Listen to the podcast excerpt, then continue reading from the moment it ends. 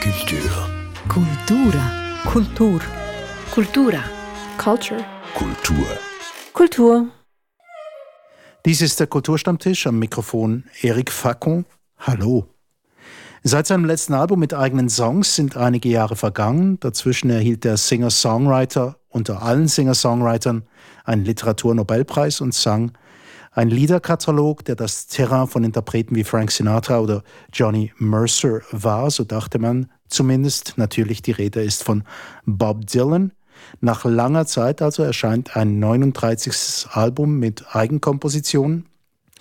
79 Jahre alt ist der Meister inzwischen. Dieses Album heißt Rough and Rowdy Ways und wir wollen es mal übersetzen mit raue und ruppige Art. Und darüber wollen wir reden mit Marcy Goldberg, Kulturwissenschaftlerin und Hank Schizzo, Musiker. Dylans der letzten 20 Jahre kann man sagen, so will es mir wenigstens scheinen, wurde mit derart viel Spannung erwartet wie dieses 39. Hat sich das Warten gelohnt, Marcy Goldberg? Also ich muss ehrlich sagen, ich habe nicht mitgekriegt, dass das so lange unterwegs war. Und für mich kam dann plötzlich im März äh, das erste Single, das auch unter anderem auf YouTube gestellt wurde, Murder Most Foul. Für mich war es mhm. eine Überraschung. Also das heißt, ich hatte keine ähm, Erwartungen in dem Sinn, aber im Nachhinein schon einfach das, was ich von Dylan erwarte. Und um das in einem Satz zusammenzufassen, ich finde das neue Album, es ist ein Doppelalbum, ähm, ich finde es äh, doch sehr spannend, aber für mich ist es nicht sein allerbestes Werk äh, der letzten 20 Jahre. Herr Schitzer? Also die kurze Antwort wäre jetzt einfach ja. Ähm, es hat sich gelohnt, es, hat, es hat sich gelohnt. Die lange Antwort äh, ist, es gab Gerüchte, dass etwas im Tun ist. Allerdings weiß man mittlerweile, dass Gerüchte um, um äh, Bob Dylans Schaffen, die kann man äh, getrost ignorieren. Aber als dann Murder Most Foul kam, war für mich, äh, das wusste ja niemand, war für mich klar, ah, das ist nicht etwas, was von früher übrig geblieben ist. Die waren im Studio und, und haben wirklich gearbeitet. Und dann, dann wusste ich, jetzt kommt was. Also gut, wir haben jetzt äh, mehr, mehr oder weniger positive Antworten, wollen das mal ein bisschen aufdröseln und vielleicht fangen wir gleich beim ersten dieser Tracks an, den wir überhaupt zu hören kriegten. Und das war schon rein vom Format her etwas sehr Unübliches. 17 Minuten lang und ähm, hieß Murder Most Foul, heißt immer noch so. Ein Zitat aus Hamlet von Shakespeare. Ähm, ja, wie würde man das jetzt definieren? Ist das jetzt Spoken Word mit musikalischem Hintergrund, Herr Schitzer? Zumindest nahe dran. Ich meine, wenn wir über Bob Dylan reden, reden wir sicher auch über die Kunstform des Liedes, des, des Songwriting. Und da ist er jetzt auch für seine Begriffe sehr nah am, am, am Spoken Word.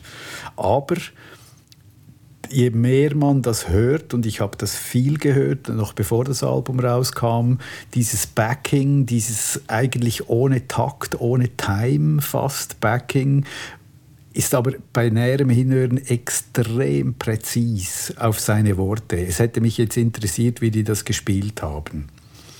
Also das hat, es hat einen unglaublichen Fluss. Man kann nicht den Fuß dazu, äh, äh mit dem Fuß wippen dazu, aber Musik und Worte sind hier für meine Begriffe extrem gut vermählt.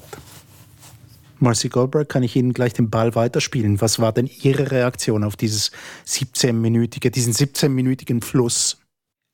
Also, ich wollte quasi den Test machen. Ähm, ich ich höre das einfach als Musik. Und gell, bei Dylan ist immer die Frage, ähm, Verhältnis zwischen Musik und Text und ähm, die Texte sind bei ihm eben sehr wichtig und er hat in Interviews ein paar Mal auch behauptet, dass er fast immer zuerst den Text schreibt und nachher kommt die Musik hinzu. Aber für mich in diesem Fall, ich wollte es erstmals einfach als Song. Ich stelle das an und sitze auf dem Sofa und, und ich schenke dem Text noch nicht so viel Beachtung, sondern ich schaue, wie das bei mir wirkt als Musik, als Song, so quasi sogar ein bisschen despektierlich als äh, Berieselung. Und ähm, ich fand es angenehm zum Zuhören. Äh, aber sobald man beginnt, ähm, auf die Texte aufzupassen, wird es dann eher sehr verstörend. Und das ist auch eben die große Ironie von diesem Stück, weil musikalisch ist es relativ ruhig mhm. und äh, er benutzt äh, seine Crooner-Stimme. Gell? Dylan hat verschiedene Stimmen oder Stimmlagen, mhm. äh, Gesangsstil. Und in diesem Fall ist er mehr so im Crooner und das ist alles sehr sanft und wie ein, ein Gutnachtlied. Und dann ähm, hört man, was er genau eigentlich singt und es heißt, uh, they mutilated his body and took out his brain, oder? Und das sind dann so sehr akribische Darstellungen von diesem Mord an John F. Kennedy und wie man ähm, sein Gehirn aus dem Schädel rausgenommen hat und, und sehr viel auch eben sehr verstörende Bilder von, äh, von, von Gewalt und, und, und, und, und so weiter. Und was mich dann nachher, also ich, ich, na, ich muss noch vielleicht zurück, einen Schritt zurück. Ich fand es in dem Moment auch spannend, also dieses Spagat, das einerseits ein sehr verstörendes Thema, ein schwieriges Thema äh, mit dieser Crooner-Musik. Nachher kam dann sogar ein bisschen Irritation äh, mit diesen Texten, weil ich verstehe ehrlich gesagt nicht, äh, was Dylan damit aussagen wollte. Und das ist alles sehr schön, sehr brav gereimt. Er ist eben ein Meister von äh, Lyrics und so. Aber ähm, je länger, je mehr habe ich mich wirklich gefragt, ja, was möchte er uns damit sagen? Er bewegt sich fast an den Rand von Verschwörungstheorien über den Tod, über den Mord an John F. Kennedy und dann die ganzen Auflistungen von amerikanischen Songs aus der Zeit und ähm, ja, mir ist ein bisschen rätselhaft, was er damit sagen wollte. Ich bin dann ins Internet gegangen, um den Bogen zu schließen, und äh, bin dort auch nicht wirklich schlau geworden. Gott sei Dank. Äh, der Song bietet viel Futter für die Dylanologen und Dylanologinnen. Alle versuchen sich damit auseinanderzusetzen und Interpretationen zu bringen. Und dann gibt es auch die echten Verschwörungstheoretiker, die in den USA im Moment und nicht nur dort so, es wimmelt nur so von diesen Sachen. Und sie haben sich auch dran gemacht. Und äh, ja, es hat mich, also ich bin ein bisschen, äh, bisschen ja, ähm, überfordert, ein bisschen irritiert äh, und äh, I have questions. mhm. Ja, dann geben wir die, die Fragen gleich mhm. weiter an, an Herrn Schetzow, weil, weil eben diese Irritation, ich verstehe das schon, ich habe das verschiedentlich auch von anderen Leuten gehört. Ich habe die irgendwie mit dem Stück auch verspürt, mhm. irgendwie, was, mhm. was, was will er damit? Was ist denn Ihre Interpretation, was er damit will? Also ich werde mich, ich werde mich hüten, das zu interpretieren, Bob, Bob Dylan Absichten zu unterstellen, weil genau das ist ja, das ist ja etwas, was dieses Album kennzeichnet und was auch mindestens die letzten 20 Jahre kennzeichnet von dem, was er macht, mal abgesehen von diesen, von diesen fünf Sinatra-Alben. Ähm, um den Bogen etwas zu erweitern. Wer Lieder schreibt, Songs schreibt, wird oft gefragt, was ist zuerst Text oder Musik? Und ich habe in, während Jahrzehnten herausgefunden, es wird dann gut, wenn man das nicht mehr unterscheiden kann. Und das ist ja etwas, was das Lied, den Song definiert. Es ist, ist nicht ein Teil Musik und ein Teil Worte. Es ist das, was man nicht trennen kann zwischen diesen zwei Dingen. Das macht der Song. Und, und dort ist das ganze Album, nicht nur Murder Most Foul, es gibt so viele Beispiele darin. Ich würde wetten, dass der diese Zeilen in seinem, in seinem Kopf irgendwie gehört hat. Die, das, hat immer, das hat immer einen Beat und das diktiert die, die Vorgehensweise, wie der schreibt. Ich weiß nicht, ob jemand dieses New York Times Interview, er hat ein Interview gegeben, mhm und da kommt, da kommt natürlich die Rede auch auf Stream of Consciousness, was etwas ist, was ihn, ihn definiert. Und er sagt, ein Teil dieser Songs, Songs schreibt sich von selbst. Ich, ich mhm. lasse sie liegen und dann arbeite ich daran. Und dann nehme ich Dinge raus, interessanterweise. Nicht rein, raus. Und, und mhm. das kann ich das, das finde ich der einzige Werkstattbericht zu diesem Album, der für mich wirklich Sinn macht. Weil es, es, ist genau das. Plus, der Mann hat ein Vokabular und, und ein Wissen jetzt nach 79 Jahren, das sich immer mehr verfeinert. Und es hat auch einen Teil Provokation drin, gerade sicher in, in, in Murder Most Foul. der, der spielt mhm. ja auch mit dieser, mit dieser Kritik. Aber er, er tut das in den Worten mit, mit einer sehr, sehr großen Musikalität. Ich habe das Gefühl gehabt bei diesem Stück, also ich will ja mit dieser Theorie gar nicht widersprechen, dass das äh, die höchste Form des Songwritings ja daraus besteht, dass man quasi wie Text und, und, und Musik äh, zu einem mhm. werden. Aber hier hatte ich das Gefühl wirklich ganz ausgesprochen, dass wir wirklich von einem, von einem Text ausgehen, der nachher umgesetzt wird in Musik. Das ist ein Gefühl, das ich habe. Ich weiß nicht, äh, Marcy Goldberg, haben Sie das Gefühl auch gehabt? Aber gell, für mich ist es weniger die Frage, wie hat er es gemacht, mhm. äh, in welcher Reihenfolge, sondern was wollte er damit mhm. bewirken. Und ähm, eben diese Frage, wie er arbeitet, die hat er ein paar Mal beantwortet, ob man das glauben will oder nicht. Also sogar 1985, äh, nein, 1965 gibt es ähm, diese berühmte Pressekonferenz in San Francisco, äh, wo er da gesessen ist und eine Stunde lang alle Journalisten mit ihren blöden Fragen so quasi kaputt gemacht hat und mit sehr frechen, mhm. ähm, sehr ähm, geistreichen Antworten. Und dort ist die Frage schon gekommen, das war ziemlich am Anfang seiner Karriere. Und er hat gesagt, er tendenziell ähm, schreibt er die Texte zuerst, aber er hat oft eine Idee schon im Kopf, was er für eine Musik verwenden möchte. Und ich denke, das ist schon klar, was du sagst, Hank, vom Rhythmus mhm. her. Ich glaube, er weiß mhm beim. Schreiben, wird das ein langsamer Blues mhm. sein oder möchte er eher in, der Folk-Tradition oder möchte er, also ich denke vom Genre her weiß er schon, ähm, in welche Richtung das geht. Aber ähm, was er auch erzählt, unter anderem in seiner Autobiografie in Chronicles äh, Teil 1, dass er oft quasi in einem Trance-Zustand mhm. ist mhm. beim Schreiben. Und was ich denke vor allem, ist, dass er sehr oft gar nicht an den Sinn denkt genau. beim Schreiben, genau. sondern mhm. ähm, das ist ein musikalischer Umgang mit dem Text. Und also ich habe auch als Studentin äh, Literaturkurse genommen über Dichtung, Poetry mhm. und so weiter. Und es hieß immer, es gibt Sound and Sense. Also mhm. es gibt den Sound und es gibt den Sinn. Und bei ihm ist der Sinn so ziemlich im Hintergrund. Und ich denke, das ist auch etwas, ein, eine Entwicklung seit, der Anfang, ähm, seit dem Anfang seiner Karriere. In den 60er Jahren hat er schon sehr sinnvolle Sachen geschrieben oder Songs, wo ganz viele Leute mit dem Sinn etwas anfangen konnten. Das waren die sogenannten Protestsongs, wobei er immer versucht hat, sich davon zu distanzieren. Aber er hat ganz mhm. Ähm, über amerikanische Geschichte geschrieben, über Ungerechtigkeit, über ähm, die afroamerikanische Tradition, über Helden von ihm äh, aus, dem, äh, aus der Musikgeschichte und so weiter. Also es war äh, viel einfacher auszumachen, was er im Allgemeinen sagen wollte, auch wenn er immer wieder mit so Zeilen gekommen ist, wie uh, The sun isn't yellow, it's chicken oder so, oder das sind so Wortspiele. Aber jetzt, äh, in dieser jetzigen Phase, ist er für mich viel mehr abgedriftet, zum Teil.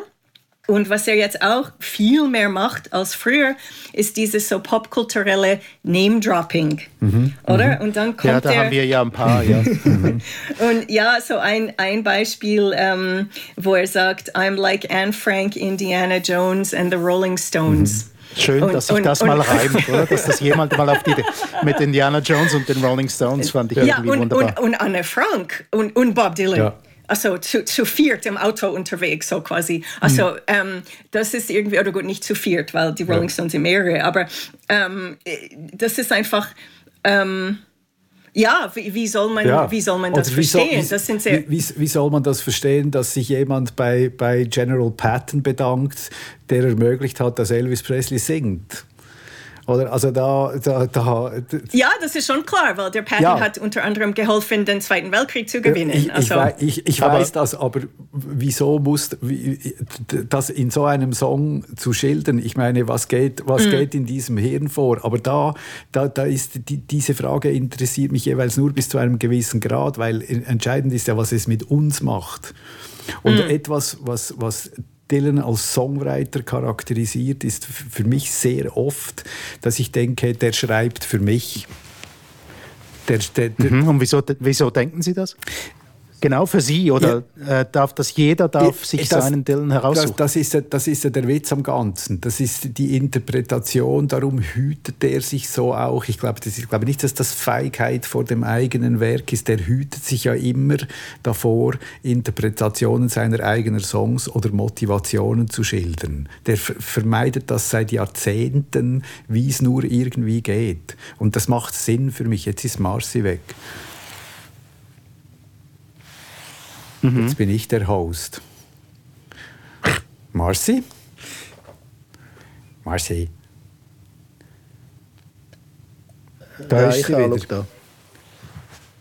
Hey. Marci ist jetzt der Host.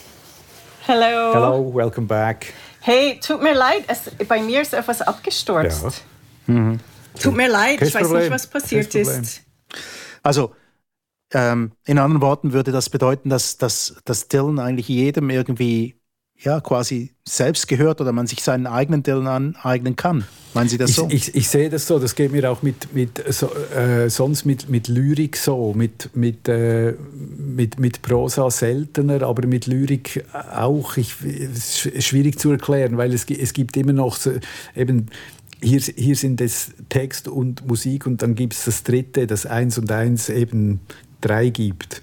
Und, und mhm. das, äh, seit ich sehr, sehr jung bin bei Dylan Songs, auch Songs aus den, äh, von Highway 61 oder von Bringing It All Back Home oder später Infidels oder die, diese Dinge, das, ich habe schon ein paar Mal gedacht, wieso weiß der das von mir? Wieso weiß der, dass mich das interessiert oder eben nicht interessiert oder wieso werde ich so abgeholt? Also, das ist einfach wahrscheinlich etwas von dem, was mich daran packt. Mhm. Das, das finde ich spannend, weil äh, also für mich, ich habe nicht das Gefühl, dass Dylan mir ständig aus dem Herzen spricht. Ich meine nicht, ich meine nicht aus dem Herzen, ich meine mm. oft ins mm. Herz.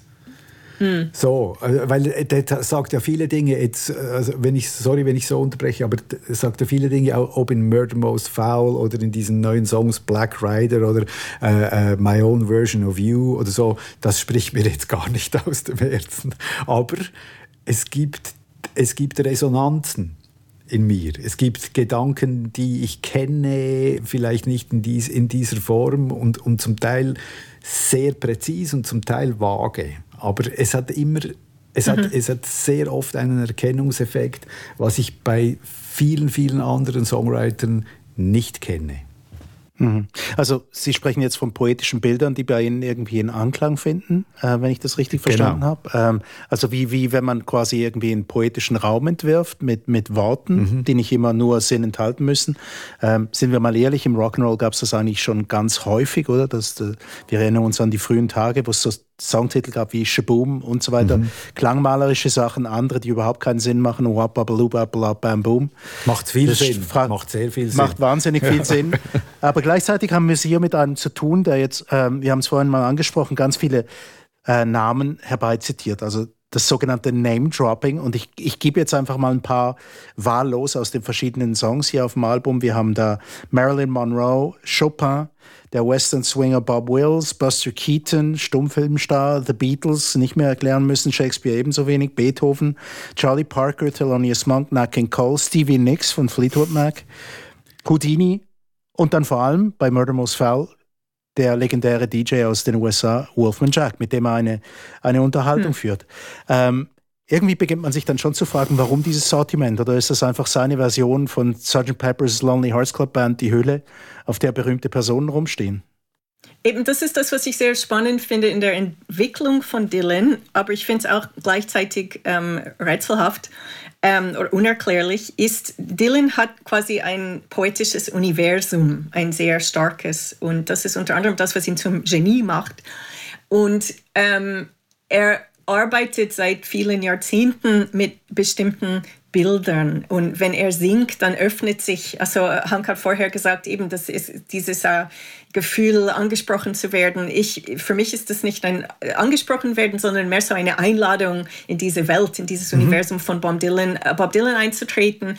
Und ähm, diese Welt ist sehr durchrungen von seiner Recherche über amerikanische Geschichte, über amerikanische Populärgeschichte, Musikgeschichte, auch die Fee d'Hiver von vor 150 Jahren und so weiter. Und das heißt, es gibt äh, Bilder, die man immer wieder begegnet in seinen Songs. Und äh, im Lauf der letzten, würde ich mal sagen, vielleicht 20 Jahren, seit Time Out of Mind wahrscheinlich, hat das auch viel mehr in ein Name-Dropping entwickelt dass er nicht nur immer Bilder, I'm going to the crossroads oder ich gehe zur Kreuzung oder ich sehe diese Bäume, wo eine Leiche hängt und all diese Bilder von ihm, sondern es gibt diese, diese Anspielungen auf die Musikgeschichte der USA und auch die Geschichte der ähm, Unterdrückung der Afroamerikaner und Afroamerikanerinnen in den USA. Mit dem ist er jetzt sehr äh, im Trend, aber er hat es schon vorher gemacht. Ähm, und diese, äh, diese vielen Namen die sind auch äh, ein, ein Teil von diesem, äh, von diesem Amerika-Bild im Prinzip, von seiner Auseinandersetzung ähm, mit den USA, mit der amerikanischen Kultur, ähm, mit, mit den Machtverhältnissen in den USA, mit den Einflüssen, die auch in seiner eigenen Musik eine Rolle spielt. Und wenn ich das einfach zum Schluss bringen darf, er macht es nicht nur mit dem Name-Dropping im Text, sondern er macht es auch musikalisch. Mhm. Mhm. Und beim Zuhören kommen immer wieder diese Flashes, äh, wo man man denkt irgendwie, oh, das war jetzt gerade Isaac Hayes, so ein paar Strophen lang. Oder das war jetzt ähm, ein eigenes Song von ihm von früher, das er hier wieder zitiert. Oder das sind äh, The Staple Singers, einfach nur ganz kurz. Mhm. Ähm, das ist wie so ein musikalisches Name-Dropping. Ich weiß nicht, was, wie man das fachgerecht sagt. Ein Sampling ist es Sampling, nicht. Weil, Sampling ist Nein, es, sind, ja, es, es, sind, ja. es sind, für mich sind es auch ke keine Zitate. Ich meine, dieses, dieses neue Album, das geht, der nächste Verwandte für mich ist, ist Love and Theft. 2001, mhm. 9-11 2001 veröffentlicht. Mhm. Und das mit dem Unterschied, dass es das Name-Dropping in den Texten diesmal sagt er, nennt er die Quellen. Bei Love and Theft hat er sie nicht genannt. Aber man fand sehr viel raus. Das ging von Huckleberry Finn über Spade Cooley und weiß ich was alles. Oder? Aber die, die, diesmal nennt er die Namen. Aber die musikalischen Versatzstücke macht er seit Love and Theft und nachher bei Modern Times und auch bei Tempest sehr ex mhm. extrem. Dylan lebt musikalisch in diesem Raum zwischen, zwischen 1926 und 1956. So, mhm. das ist so sein, sein, sein Ding, äh, warum, warum auch immer, aber das ist auch äh, der Grundstock der, der amerikanischen populären Musik. Kann, kann ja, das ist die Musik, mit der er ja, aufgewachsen ja, ja. ist. Aber, aber das ist das, was alles nachher geprägt hat musikalisch. Alles andere waren nachher Variationen bis, eigentlich bis in die späten 60er Jahre. Und das ist sein Kosmos, wie er das, wie er das schildert. Und ich finde, er, er, ähm, er wird immer lockerer dabei. Das war früher, früher etwas angestrengter, jetzt ist es eigentlich sehr entspannt und schlussendlich sagt man dem Stil. Das ist, einfach, das ist einfach sein Stil, auch das Zitieren bei sich selbst. Das ist seine Art, Songs zu schreiben. Also diese Einflüsse von 1926 bis 56 haben mhm. Sie es umschrieben, Herr Schätzer. Das hört man ja auch bei seinen Shows als DJ quasi, wo er mhm. genau diesen Raum äh, auslotet und dann, und dann spielt. Ähm, bleiben wir doch bei dieser Musik und bei diesem, dieser, dieser Art von Sampling. Was ich höre auf den Alben zuvor, seit ja, sagen wir jetzt mal Love and Theft, Liebe und Klau, also mhm. ähm, da bedient er sich auch bei anderen Leuten. Jetzt dieses Mal habe ich das Gefühl, wir sind nicht mehr bei diesem Bob Dylan, der sich in die Reihe stellt von den Großen der US-amerikanischen Musikgeschichte, sondern da, hat, da, da ist wenigstens ansatzweise Murder Most Foul, I Contain Multitudes, sind wir wieder einen, einen Schritt weit weg. Irgendwie auch ein neues Universum mhm. im Vergleich zu diesen ähm, R&B, Western Swing, äh, Blues-Versatzstücken. Mhm. Ja, Marcy Goldberg? Also der Titel Love and Theft, äh, Love and Theft ist auch ein Clown, genau. oder? Das ist ein ähm, ethnografisches Buch über amerikanische äh, Kultur und unter anderem amerikanische Musikkultur. Und eben es geht darum, dass äh, wenn man etwas liebt, dann klaut man es auch und wie, wie die amerikanische Popkultur eigentlich alles ein Riesenklau ist von der afroamerikanischen Kultur. Ähm, das ist so mehr oder weniger die, die These des Buchs, was ähm, mehr oder weniger auch stimmt. Ähm, und äh, ich musste bei diesem Album, ähm, also beim Hören dieses Albums, ähm, musste ich an einen Dokumentarfilm denken, der vor zwei Jahren äh, rausgekommen ist über Elvis. Oder das war äh, der Film The King von mhm. Eugene Jarecki, den wir, glaube ich, genau, genau. in dieser Besetzung auch äh, beim alten Kulturstammtisch besprochen haben. Und ähm, in diesem Film hat Jarecki versucht, die Karriere von Elvis und das Leben von Elvis quasi als Sinnbild für Amerika zu nehmen. Also einerseits dieses faszinierende Mode und die Populärkultur und das Fastfood und Glamour und äh, all diese modernen Nachkriegs-Konsumgesellschaftssachen, aber gleichzeitig ähm, die Exzesse oder dass Elvis dann fett wird und drogensüchtig und wie er mit seinem Publikum umgeht und, und, und, und einfach so diese Widersprüche im Herzen der US-amerikanischen Kultur. Und ich denke, das, ähm, äh, äh, ich denke, genau das versucht Dylan auch mit diesem Album zu machen. Er hat schon immer gemacht, aber jetzt macht er es viel mehr. Und interessanterweise ist das im Moment einfach extrem zeitgemäß, obwohl er das vielleicht gar nicht so geplant haben konnte. Ähm, aber die Zeit, in der wir genau leben, in der das Album herausgekommen ist, ähm, mit den Unruhen in den USA, mit der ganzen äh, Empörung äh, wegen Polizeigewalt, vor allem in Bezug auf afroamerikanische Menschen, ähm, diese ganze ähm, äh, dass, dass man die Statuen und die äh, rassistischen Denkmäler ähm, äh, beseitigen möchte und sich neu mit der eigenen Geschichte äh, auseinandersetzen. Das ist alles eigentlich in diesem Album drin. Und ich finde es auch erstaunlich, weil Dylan kein ausgesprochen politischer Mensch ist also parteipolitisch schon gar nicht. Ähm, er hat sich sehr lang auch in die Religion geflüchtet und hat dann eher wie ein äh, Prophet des Alten Testaments geredet von Untergang und Teufel und, und so. Ähm, aber jetzt ist er wieder im, im Soziologischen drin. Und mhm. das finde ich sehr spannend. Und ich habe mir die Namensliste auch so erklärt. Das ist wie auch so, das sind auch so Vignetten, mhm. das sind Stationen äh, in, in dieser Kulturgeschichte, vor allem des 20. Jahrhunderts in den USA. Äh, eine Geschichte, die auch zum Teil erklärt, wie dieses Land dorthin kommen könnte, ähm, wo es jetzt steht. Und es steht tatsächlich am Scheideweg. They mhm. are at the crossroads. Wie Eben. der Robert Johnson schon in den 20er Jahren gesungen hat. Eben der Zeitpunkt für die Veröffentlichung dieses Albums.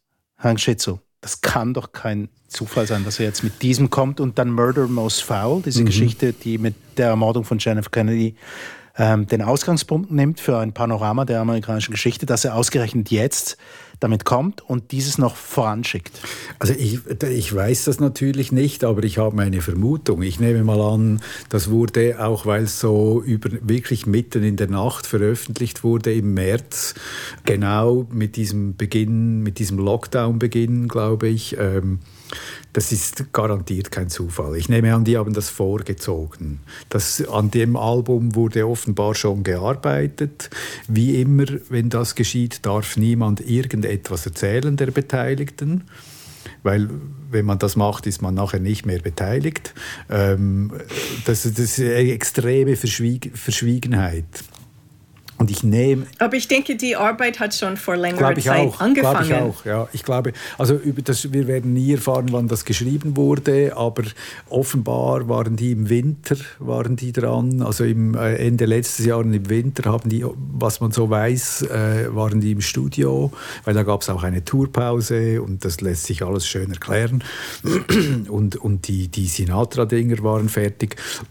Und dann nehme ich an, haben die irgendwie im Februar oder im März hat der Alte seinen Manager angerufen und hat gesagt, jetzt. Mhm. Jetzt bin ich bereit, um, um etwas abzugeben. Können wir noch ganz kurz über die, über die Musik denn reden? Gerne. Äh, so eben dieses, dieses, dieses Album, ähm, das, das wirklich, ähm, ja, wahnsinnig wohlklingend ist auch. Mhm. Mit einem Dylan, der, der singt. Also ich habe wenigstens das Gefühl gekriegt, diese ganzen Sinatra-Alben, diese fünf Alben mit diesen, mit diesen mhm. Songs aus dem Great American Songbook. Ohne diese wäre jetzt dieses neue Album nicht so geworden. Auf, ich weiß nicht, ja, auf, auf keinen Fall. Das ist nämlich auch. Äh, die Leute fragen sich dann, was hat der jetzt mit diesen Sinatra-Songs? Was soll jetzt das bis zu, noch zu den Konzerten? Dylan hat es ein paar Mal schon gemacht in seiner Karriere. Der geht, der geht in den Unterricht, der geht in die Schule. Und dann macht er eben fünf Platten lang dieses Great American Songbook. Und das hat auf jeden Fall Auswirkungen auch auf ihn aus, als, als Autor. Auf, da mache mhm. mach ich eine, eine große Wette, weil der Titel dieses Rough and Rowdy Ways, wenn schon, hätte man diesen Titel für Love and Theft gebrauchen können wenn schon. Weil das ist dann wirklich, das ist zum Teil sehr, sehr roh und, und gebellt und, und äh, von einer Heftigkeit. Aber jetzt, nach, diesem Ex, nach dieser Exkursion in, in Johnny Mercer-Territorium äh, und solche Sachen, jetzt kommt er mit seinem Universum und vermählt das mit dem Great American Songbook-Strukturen.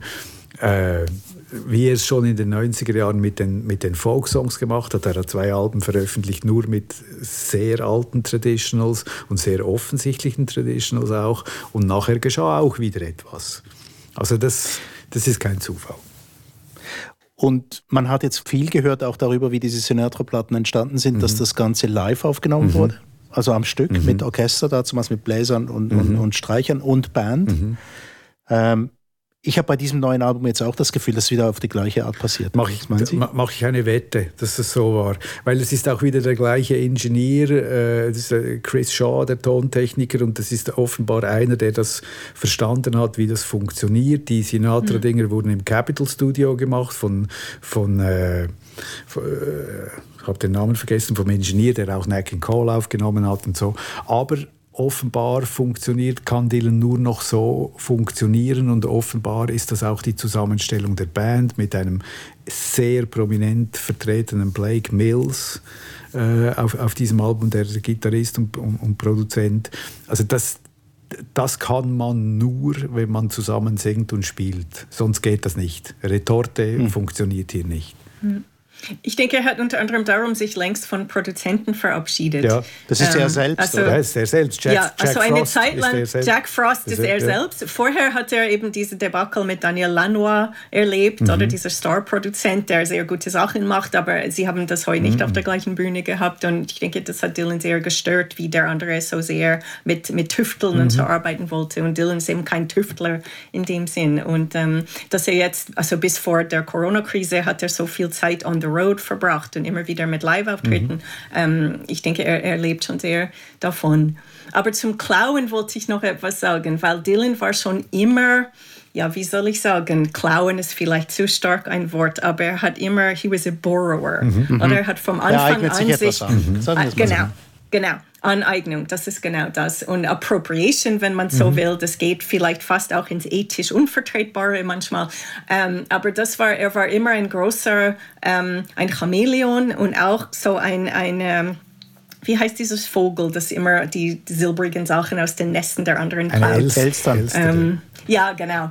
Und ähm, darum hat er auch im Laufe seiner Karriere immer wieder seine Stimme verändert, weil er hat immer irgendwie den einen oder anderen imitiert. Oder am Anfang war es Woody Guthrie und die Folksänger mhm. und später waren es eben die Country-Sänger und nachher waren es die Blues-Sänger und die Gospel-Community und so weiter. Und ich denke, er macht das schon so lang, dass das wie auch intuitiv ist bei ihm.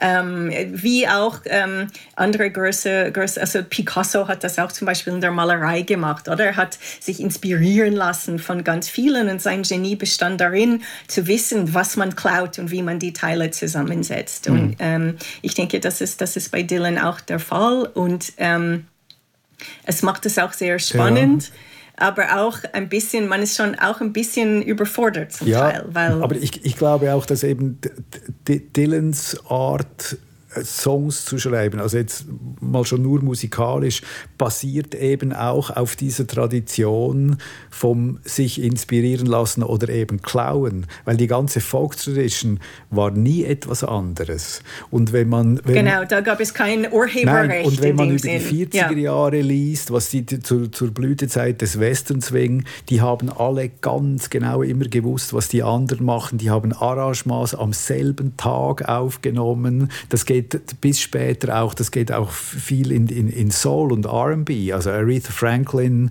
Aretha Franklins Band war dann dieselbe Band, die auf einer anderen dasselbe Arrangement auch auf einer anderen Single am Tag vorher gespielt hat und und und. Also das, das, ist, eine, das ist eine Tradition und da tauchen dann einzelne Leute auf, die etwas halt einfach besser auf den Punkt bringen, wie zum Beispiel Chuck Berry. Der hat, Chuck Berry hat sehr wenig erfunden, aber er, er hat das wahnsinnig gut kanalisiert. Und das ist dann die Fähigkeit. Und das ist etwas, was bei Dylan in, in dieser, in, im Rahmen dieser Folk Tradition, die jetzt noch weiter zurückgeht zu Offenbach und weiß ich was alles, das ist typisch für ihn. Und ich finde, ich finde in dieser Hinsicht zum Beispiel Love and Theft viel extremer als, als musikalisch. Ähm, ich möchte noch auf zwei Elemente äh, zu sprechen kommen, die noch gar nicht erwähnt wurden. Ähm, und ich finde es äh, auch schön, dass wir das bis jetzt noch nicht gemacht haben, aber es muss einfach auch sein. Ähm, das eine Element ist Sex. Das passiert hier auch. Ähm, und zwar in Goodbye Jimmy Reed. Mhm. Da hat er mal wirklich eine Strophe, die äh, selten explizit ist. Mhm. Ähm, und dann das Zweite, was mir einfach aufgefallen ist, dieser Humor. Und manchmal hat man das Gefühl, ähm, der Literaturnobelpreis, da musste doch noch irgendwas kommen auf diesem Album. Und dann kommt es dann tatsächlich, wie er die Mutter der Musen um die Hand von Calliope anhält und sagt, ähm, die ist doch noch nicht vergeben, kann ich mit ihr? Ähm, und wenn man genau hinguckt, ist das die Muse der Eloquenz und der Poesie. Ja, also äh, ironischer geht es ja kaum, oder? Und, also ich habe das jetzt als, als, als kleine Botschaft an das Nobelpreiskomitee gelesen. Was meinen Sie dazu? Marci? Ähm, ich muss sagen, ausgerechnet die zwei Songs ähm, haben mir fast am wenigsten gefallen, aber nicht, nicht aus diesen Gründen. Ähm, aber ähm, ja, ich denke, Dylan war immer ein Provokateur und er hat immer gern die Leute ähm, gestichelt, mhm. oder? Und das ist, ähm, das ist etwas, was er auch äh, eben in diesem berühmten Interview aus äh, 1965 auch gesagt hat, dass ähm, I'm just needling you, mhm. oder? Er möchte also mit diesen Sticheleien die Leute provozieren und äh, ich denke, dass er, er konnte das nicht verkneifen. Er, er hat das ähm, äh, in, in seinen Interviews immer wieder gemacht, in, in bestimmten Karrierewahlen, die er getroffen hat und jetzt auch zum Teil äh, in den Lyrics. Aber es ist tatsächlich schon so, dass es bei Dylan wenig, äh, wie soll man sagen, erotische oder sexuelle ähm, Textzeilen gibt. Hm. Und ja, vielleicht hat er es mit 79 dann doch endlich einmal probieren wollen. Gab es seit, seit Things Have Changed, äh, diesen Filmsong für The Wonder Boys, das ist auch schon sehr lange her, gab es schon da, kam, ich glaube auch, das, das hat ein zwinkerndes Auge.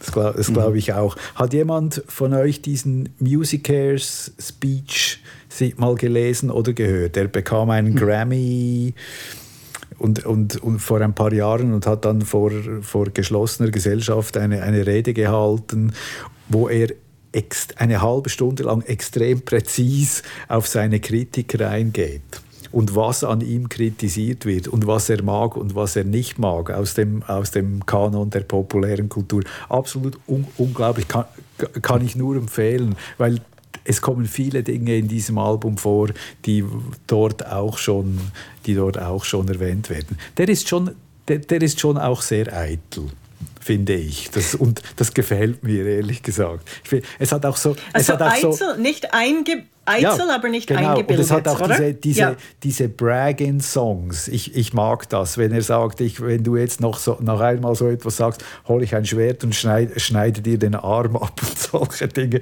Es hat so, Mark Knopfler hat mal etwas sehr Gutes gesagt über, über einen Teil der Hip-Hop-Musik. Eigentlich geht es nur darum, ich bin der und der und mache jetzt dann gleich das und das.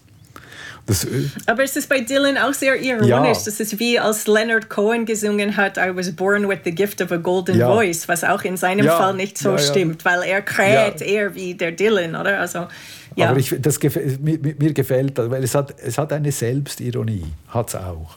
Ähm, nun ja, ganz zum Schluss möchte ich doch nochmal ähm, auf eine Definition dieses neuen Albums zu sprechen kommen. Also es wurde ja extrem viel geschrieben. Ähm, der Rolling Stone Deutschland spricht von einem musikalischen Idyll. Kann ich jetzt irgendwie nicht ganz nachvollziehen, aber ähm, Ganz viele haben Sachen geschrieben, die wir kurz zusammenfassen mit der Saarbrücker Zeitung, ein spätes Meisterwerk. Aber am besten hat mir die Definition gefallen aus einer ähm, amerikanischen Zeitschrift. Ich weiß jetzt nicht mehr genau, wer das geschrieben hat, aber herzlichen Dank für diese Definition. Death Haunted Cantankerous Collection of Songs that give a late night sense of seclusion.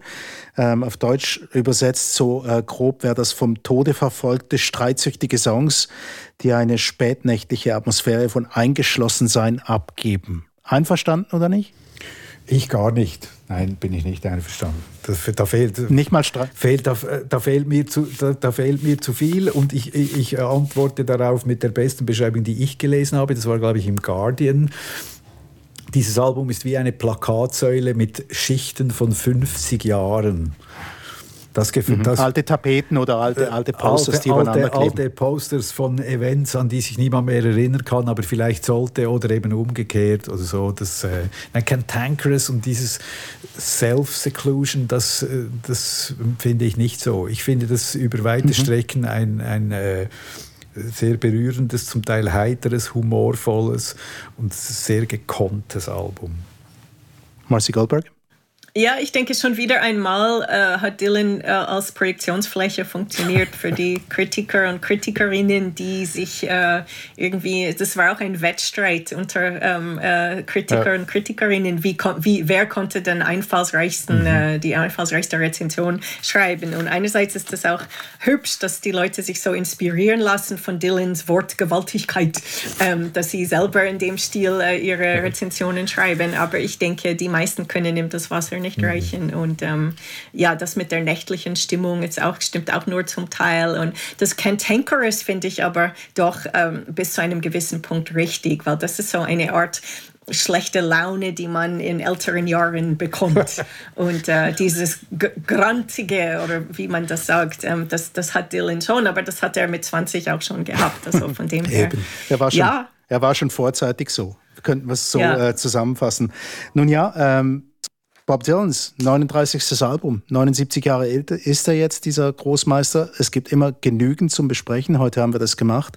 Das Album heißt Rough and Rowdy Ways. Meine Gäste waren Marcy Goldberg, die Kulturwissenschaftlerin, und Hang Schitzo, Musiker. Mein Name ist Erik Fackung.